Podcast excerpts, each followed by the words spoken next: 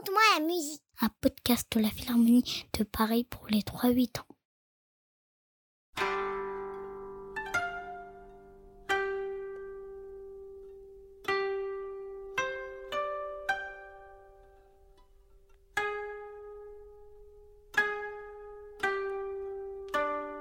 Il était une fois au Japon un vieux et une vieille qui n'avaient pas d'enfants. Chaque jour, ils priaient leur Dieu. Si seulement nous pouvions avoir un petit, disait le vieux. Un petit, un bébé à aimer, à chouchouter, disait la vieille. Il faut croire que les dieux les ont entendus. Car le lendemain, au petit déjeuner, la vieille a découpé une pêche pour y croquer et elle y a trouvé un enfant. Un petit, petit comme le plus petit doigt de la main.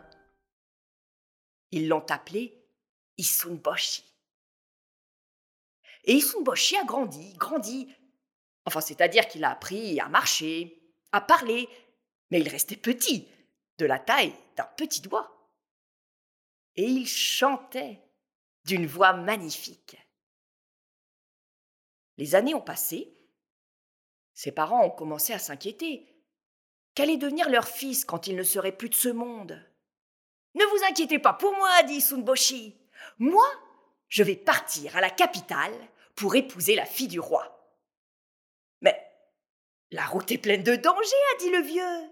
Et qui te dit que la princesse voudra de toi dit la vieille. Oh, le vieux, la vieille, ça c'est mon affaire, a dit Sunboshi. Donnez-moi juste une petite table de bois une pièce d'ivoire et un long fil de soie. Je me débrouillerai. C'est ainsi qu'Isunboshi est parti. Il chantait sur le chemin. Au bord de la rivière, il a rencontré une fourmi. Comment passer? Isunboshi a une idée. La petite table de bois est devenue bateau. Je n'avais jamais encore voyagé de la sorte, a dit la fourmi qui habitait la fourmilière royale. Et les voilà bientôt à la ville, la capitale. Arrivé sous le pont du palais royal, Issun Boshi a sorti son lasso, son long fil de soie, pour grimper sur le pont. Je n'avais jamais encore escaladé de la sorte, a dit la fourmi. Regarde, Issun Boshi, devant toi la fourmilière royale, et au-dessus le palais du roi. Issun Boshi était ravi. Pour le remercier, la fourmi lui a offert le gîte et le couvert. Et le lendemain, elle lui a expliqué ce que cherchait la princesse. Un mari fort bien mis qui lui offre du jamais vu. Tu as ta chance, Isunboshi. Prends cette galerie, elle te mènera tout droit à la chambre du roi.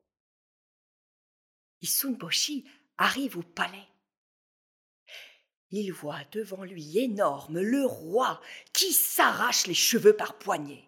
Oh, une fille à marier Une fille à marier, si seulement la princesse pouvait se décider.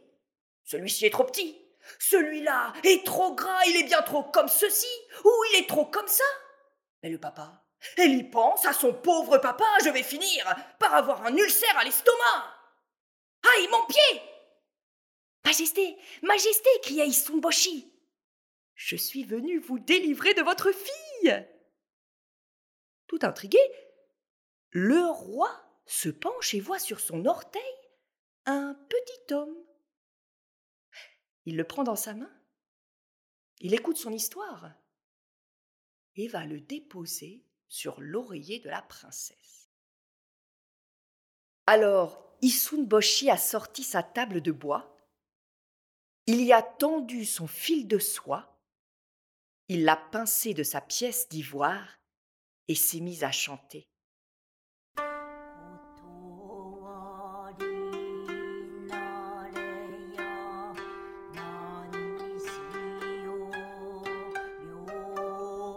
La princesse s'est réveillée comme dans un rêve.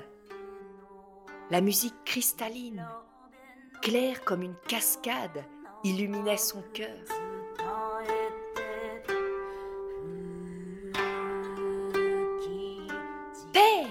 J'ai trouvé un mari. Voilà un homme fort bien mis qui joue un instrument jamais vu. On les maria, et la princesse se fabriqua le même instrument que son mari, mais en plus grand. Et depuis ce jour, princesses et geishas jouent du koto à la cour du roi. Quant à moi, je suis montée sur une fourmi et mon histoire s'arrête ici.